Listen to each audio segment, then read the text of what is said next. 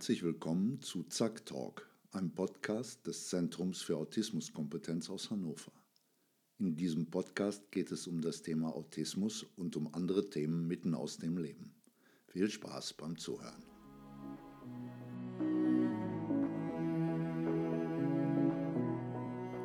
In Folge 3 sprachen Uli und Erwin über das heilpädagogische Milieu.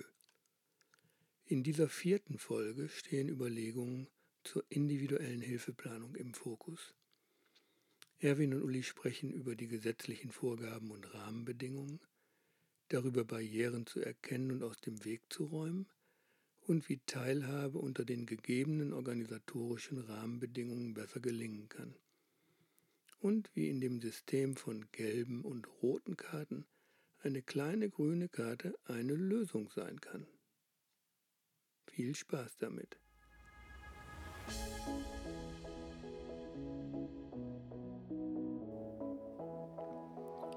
Ja, hallo Erwin. Zweiter hallo, Teil, Thema halbpädagogisches Milieu, Thema Ziele, Thema individueller Hilfeplan. Das wäre ja ein wichtiges, wichtiges Dokument, könnte man sagen, oder ein, ein, ein wichtiger Schritt zu gucken, was ist eigentlich der individuelle Hilfebedarf, den gerade dieses, dieser Mensch benötigt. Ja, das ist ein großes Thema. Äh, Gerade in der, wenn ich heilpädagogische Leistung erbringe, bei diesem Thema bleiben wir ja auch. Heilpädagogische Leistung, was ist denn das eigentlich? Ähm, und äh, das Thema Hilfeplan, ähm, wenn wir uns auf Niedersachsen beziehen, haben wir ja eine spezielle Situation. Wir haben äh, äh, einen Hilfeplan, den die Einrichtungen erstellen, in denen Menschen mit Beeinträchtigungen äh, gefördert werden und haben dafür aber relativ wenig Vorgaben, beziehungsweise auch äh, an vielen Stellen gar keine Vorgaben. Ja.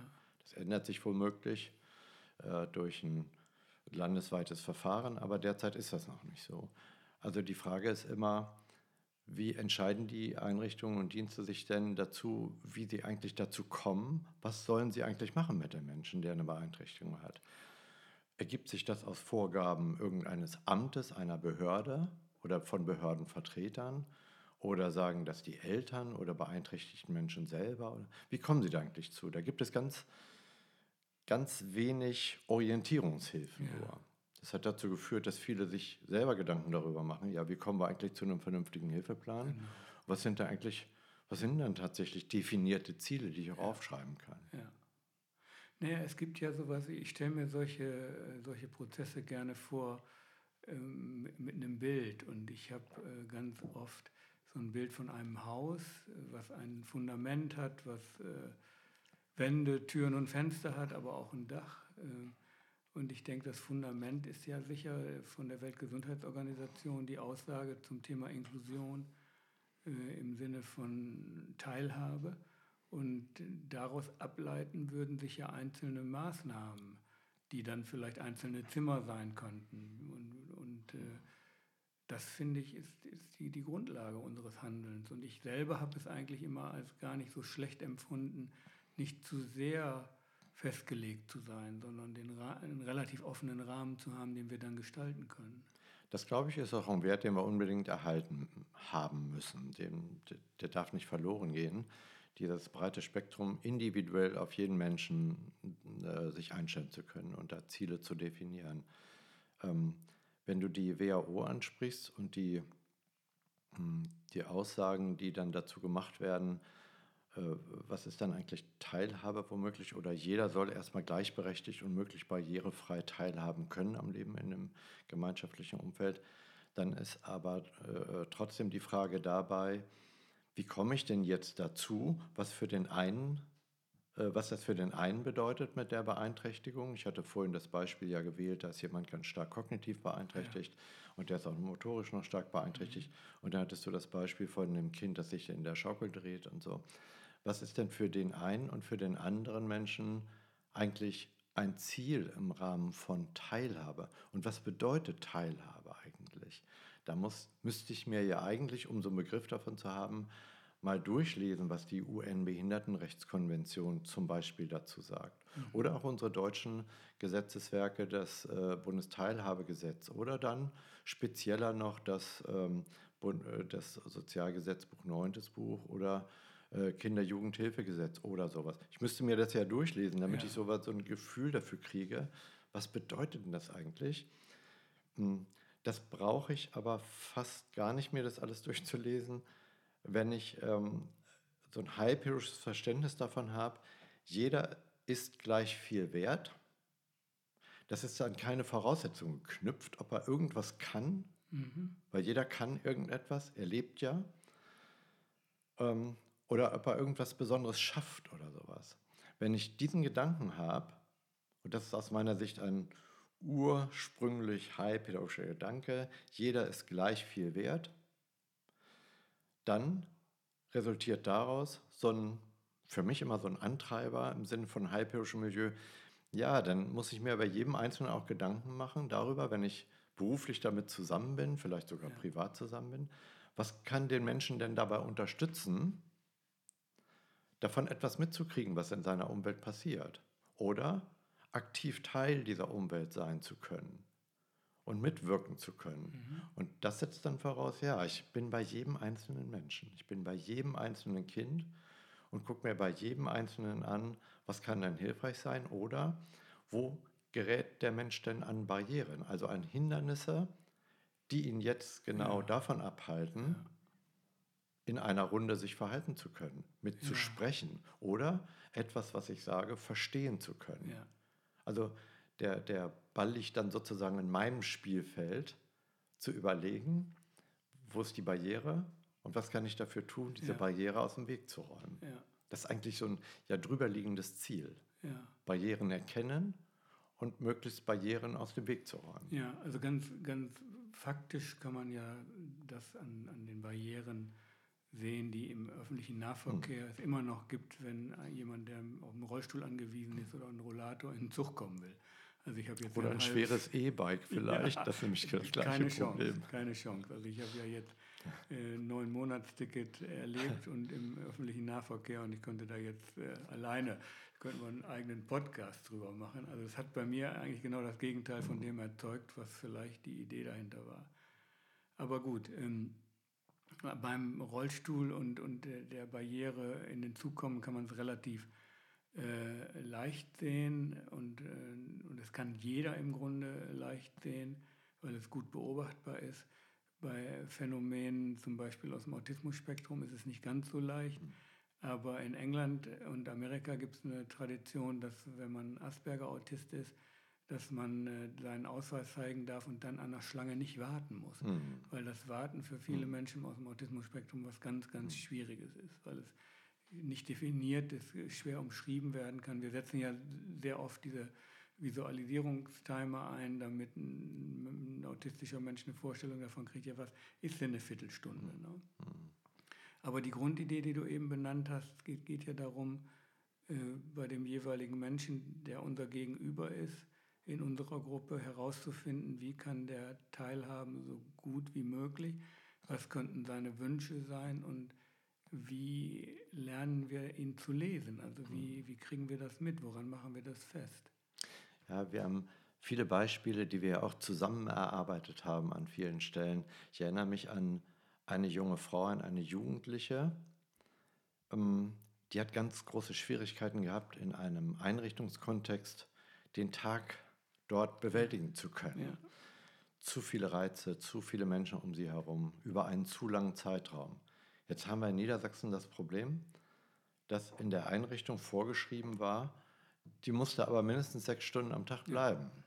Sonst äh, wird keine Hilfe geleistet, ja. weil das ist Grundvoraussetzung dafür. Jetzt ist aber genau die Barriere für diese junge Frau, für diese Jugendliche gewesen, dieser lange Zeitraum, in dem sie in diesem Kontext mit den vielen Menschen, mit den vielen Reizen klarkommen musste. Also die Barriere war die das, das Umfeld, die mhm. Struktur. Und wenn ich jetzt sage, ich muss Barrieren aus dem Weg räumen, damit die möglichst klarkommen kann, diese Jugendliche, dann gehört in diesem Fall dazu, es ernst zu nehmen. Was ist denn ihr Problem? Ja. Und das wesentliche Problem war diese lange Zeit in dieser Institution. Ja.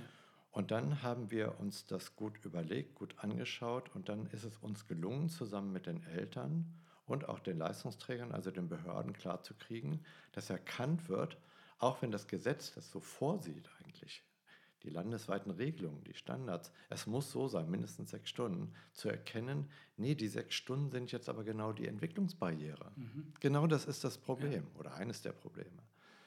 Dann haben wir zusammen ermöglichen können, dass auch der Leistungsträger gesagt hat, okay, in diesem institutionellen Rahmen, der für Sie eine Überforderung, eine massive Überforderung darstellt, ja. braucht Sie nur erstmal drei Stunden bleiben. Und die anderen drei Stunden müssen wir anders abdecken. Ja. Und darum haben wir uns gekümmert. Äh, wenn ich jetzt sage, ähm, Barrieren aus dem Wegraum äh, räumen, das ist die zuvörderste Aufgabe, denn haben das in diesem Fall alle ernst genommen und haben das an dieser ja. Jugendlichen festgemacht, nicht ja. an institutionellen Rahmenbedingungen oder finanziellen oder sowas, ja. sondern nur an dem Bedarf dieser Jugendlichen. Und das fand ich ganz hervorragend. Und das ist so was typisch Heilpädagogisches. Ich, ich lasse nicht los, ich kümmere mich um diesen Menschen. Worum geht es bei diesen Menschen? Ja, und äh, in diesem speziellen Fall, den du ansprichst, war ja auch wichtig, ähm, eine Überlegung zu haben, was könnte helfen und dann auch sowas wie eine ja, Begleitforschung ist vielleicht ein bisschen mhm. hochgehängt, aber zu gucken, wirkt denn das dann, was wir uns ausgedacht haben? Und im Autismus-Spektrum ist es ja relativ häufig so, dass wir denken, so wie dieses Kind, was du beschrieben hast, oder junge Frau, muss man ja schon sagen, ähm, da ging es um Stunden. Ich habe ein Beispiel aus der Schule, da geht es um Minuten. Äh, ein Asperger-Junge äh, war eben nach 35 Minuten war der durch. Also war so seine Schwelle erreicht, wo er noch sitzen konnte, wo er sich noch fokussieren, konzentrieren konnte. Und er musste dann einfach raus, laufen, sich bewegen. Und nun macht man einem Lehrer klar, wo eine Dreiviertelstunde die Schulstunde ist, dass jemand nach 35 Minuten raus will. Und das war dann mehr eine Barriere im Kopf des Lehrers, wenn man so will. Wir haben dann eine ganz finde ich, gute Lösung gefunden. In dieser Schule war das Prinzip der roten und gelben Karte schon äh, bekannt, so wie man, man das im Fußball hat mit Verwarnung und vom Platz stellen, also aus der Klasse verweisen. Wir haben eine zusätzliche grüne Karte äh, eingeführt, allerdings drei kleine grüne Karten. Und mit dieser grünen Karte konnte dieser Junge selber nach 35 Minuten sagen, ich muss jetzt raus und komme aber nach einer Viertelstunde dann wieder. Und das hat sehr gut funktioniert. Und äh, weil ich glaube auch, dass für die Lehrkräfte das ja auch, ähm, dass die das ja auch dieses verhandeln können müssen, weil die normalerweise sagen, das würden ja dann alle anderen auch wollen. Das ist ja ganz oft die Antwort. Aber in diesem Fall war das erfolgreich und ich denke, das ist ja immer wichtig, wenn du für irgendwelche Maßnahmen auch mehr Geld haben möchtest, mehr personelle Ausstattung, dann muss man ja irgendwie auch finde ich, nachweisen, dass das, was man sich da erdacht hat, dann auch eine Wirkung hat, dass es funktioniert. Ja, ne? Das ist ja ein großes Problem. Es ist ganz einfach, immer darüber zu sprechen, was sind denn jetzt die hemmenden und störenden ja. Dinge und wie wirken die sich aus im Verhalten des ja. beeinträchtigten Menschen. Darüber kann ich mit jedem reden und dann finden da Fachberatungen und lange Konferenzen statt und Hilfeplangespräche oder sowas. Und wenn es jetzt darum geht, was ist denn jetzt wirkungsvoll? Was führt denn jetzt dazu, dass dieser Mensch besser klarkommen kann? Dann müssen wir häufig erkennen, das sind vielleicht bei diesem Menschen Dinge, die bei allen anderen nicht wirkungsvoll sind. Für alle anderen gelten Regeln und das ist gut und richtig so. Aber für diesen einen Menschen kann diese Regel nicht gelten, weil mhm. die die Einschränkung für seine ja. Teilhabefähigkeit ist. Ja. Und diese Erkenntnis Du hast ja das Beispiel Schule gerade gehabt. Ich sehe das in Kindertagesstätten häufig. Da haben wir Gruppenregeln, da haben wir Einrichtungsregeln, da haben wir Konzeptionen, Konzepte der Einrichtungen. Und ich habe dann vielleicht ein Kind, da funktioniert das nicht. Für dieses Kind brauche ich etwas anderes. Du hast ja das Beispiel gesagt. Ja. Der Mensch mit dem Asperger-Autismus, der hat eine Karte und er darf der durchgehen. Weil der das eben nicht kann. Der kann da jetzt nicht stehen mhm. und warten. Das geht nicht. Ähm, wenn das mehr Raum greifen könnte im pädagogischen Verständnis von äh, Diensten und Einrichtungen, dann wäre das sehr hilfreich zu erkennen, nee, wir haben da eben einzelne Menschen, für die können die allgemeinen mhm. Regeln nicht gelten. Und das ist ja. in Ordnung. Ja, ich, also was mir wichtig war, ist, dass man dem System Schule ähm, oder, oder dass man etwas ermöglicht, was für alle Beteiligten verhandelbar ist, so sage ich es mal am besten. Weil für einen Lehrer, der im Kopf hat, dass eine Schulstunde 45 Minuten ist und das für 99 Prozent der Schüler auch gilt, aber für diesen einen Prozent nicht, muss, glaube ich, sowas haben, dass das nicht ausgenutzt wird, sondern dass es, dass es irgendwie eine Regel hat, die auch für die anderen Schüler verstehbar und nachvollziehbar ist. Das war immer so ein bisschen so ähm, für, für das, was ich mir oder was wir so erarbeitet haben miteinander, war für mich dieser, dieser Verhandlungsprozess, dass im Ergebnis alle quasi gut, ein gutes Verhandlungsergebnis haben. Hm. Ja. Ja, und das ist, glaube ich, schwer genug in Teams, ja. wenn es nicht so ein gemeinsames Verständnis ja, davon gibt. Und das beschreibt für mich wieder auch ein Stück weit heilpädagogisches Milieu. Die heilpädagogische Tätigkeit ist nicht damit erschöpft, dass ich eine geeignete Maßnahme finde und durchführe, sondern da gehört auch zu, mit Kolleginnen und Kollegen darüber zu sprechen, was für diesen, warum das für diesen Menschen jetzt so wichtig und richtig ist. Und dass die mit ihren Kindern in der Gruppe, in der Klasse sprechen müssen, dass es für das eine Kind in der anderen Gruppe oder Klasse nicht funktioniert mit dieser Regel. Mhm. Also dieses Verständnis davon, weil, weil es muss ja darum gehen, dass dieses Kind oder dieser Mensch, kann ja auch ein Erwachsener sein, in seinem Kontext akzeptiert wird, in ja. dem So-Sein, ja. mit seinen Beeinträchtigungen. Ja. Der darf so sein und weil er aber so ist, führt das dann dazu, dass der andere Bedingungen braucht. Genau. Und das gemeinsam zu verstehen, ist vielleicht ein allgemein gesellschaftliches Problem ja auch, zu akzeptieren, es gelten Regeln für alle. Wir haben das gerade mit, der, mit dem Thema Maskenpflicht im öffentlichen Nahverkehr. Mhm. Was machen wir mit dem, einen, der da seine Maske nicht aufsetzt und sowas. Ne? Da, da rührt sich in uns sofort so ein Widerstand. Ja. Nee, das kann nicht sein und das ist hat nicht richtig. Ne? Hat er einen Attest. Bei, beim Supermarkt, da hat die Kassiererin, die keine Masse, Maske getragen hat, hatte dann so ein Schild, äh, medizinisch Masken befreit, ja. damit jeder Kunde das sofort erkennt. Ja. Und urigerweise, es gab nie einen Dissens an der Kasse. Ich gehe jeden Tag in diesen Supermarkt und habe das immer mit, mit, großen Augen und Ohren beobachtet. Da. Ja, und äh, spannend ist ja, äh, das ist ja eine Visualisierung. Also, ne? genau. Und, und, und qua, äh, es gibt in Amerika die Tradition, dass es so, so, so, so Buttons gibt, die du dir anstecken kannst, wo drauf steht einmal Nassberger. Und wenn du dir den anstecken magst, das muss man ja auch mögen. Ich selber bin nicht so ein großer Fan von solchen Dingen. Aber dann musst du eben nicht warten oder dann hast du eben bestimmte ja, Vorteile in Anführungsstrichen, mhm. wo du, du einfach besser zurechtkommst. Ne? Naja, men, bei Menschen mit starker Sehbeeinträchtigung oder Blindheit äh, ist das genau ein ganz hilfreiches Signal ja. für andere, ja. die schon sofort erkennen können, aha, wenn ich den Punkt sehe, dann weiß ich, Achtung, der es hat schon einen Grund, warum der so langsam geht oder warum der mhm. womöglich gleich seinen äh, Taststock rausholt. Ja. Und das behindert dann vielleicht ja. andere, aber jeder hat das Signal, alles klar, ich ja. weiß Bescheid. Ja. also äh, interessant. Wir haben uns also jetzt eine ganze Zeit lang über Ziele im heilpädagogischen Milieu. Ich würde für heute hier einen Punkt machen, aber ich würde gerne nochmal über sowas wie ja, heilpädagogische Haltung mit dir sprechen. Und vielleicht können wir das in einem nächsten Podcast Ja, gerne. Machen. Das ist ein spannendes Thema, vielleicht auch dann auch im Kontext mit äh, Berufsfindung und Berufsbildung ja. und, und so etwas. Wo spielt denn das eine Rolle da? Klingt interessant. Wunderbar. Okay, prima. Okay, tschüss. Danke dir. Ja.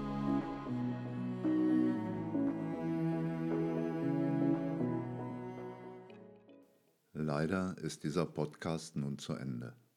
Wenn du mehr vom Zentrum für Autismuskompetenz wissen möchtest, unseren Newsletter und Zack Talk regelmäßig erhalten möchtest und uns ein Feedback geben magst oder Fragen hast, freuen wir uns über einen Besuch auf unserer Homepage www.zack-hannover.de. Bis bald.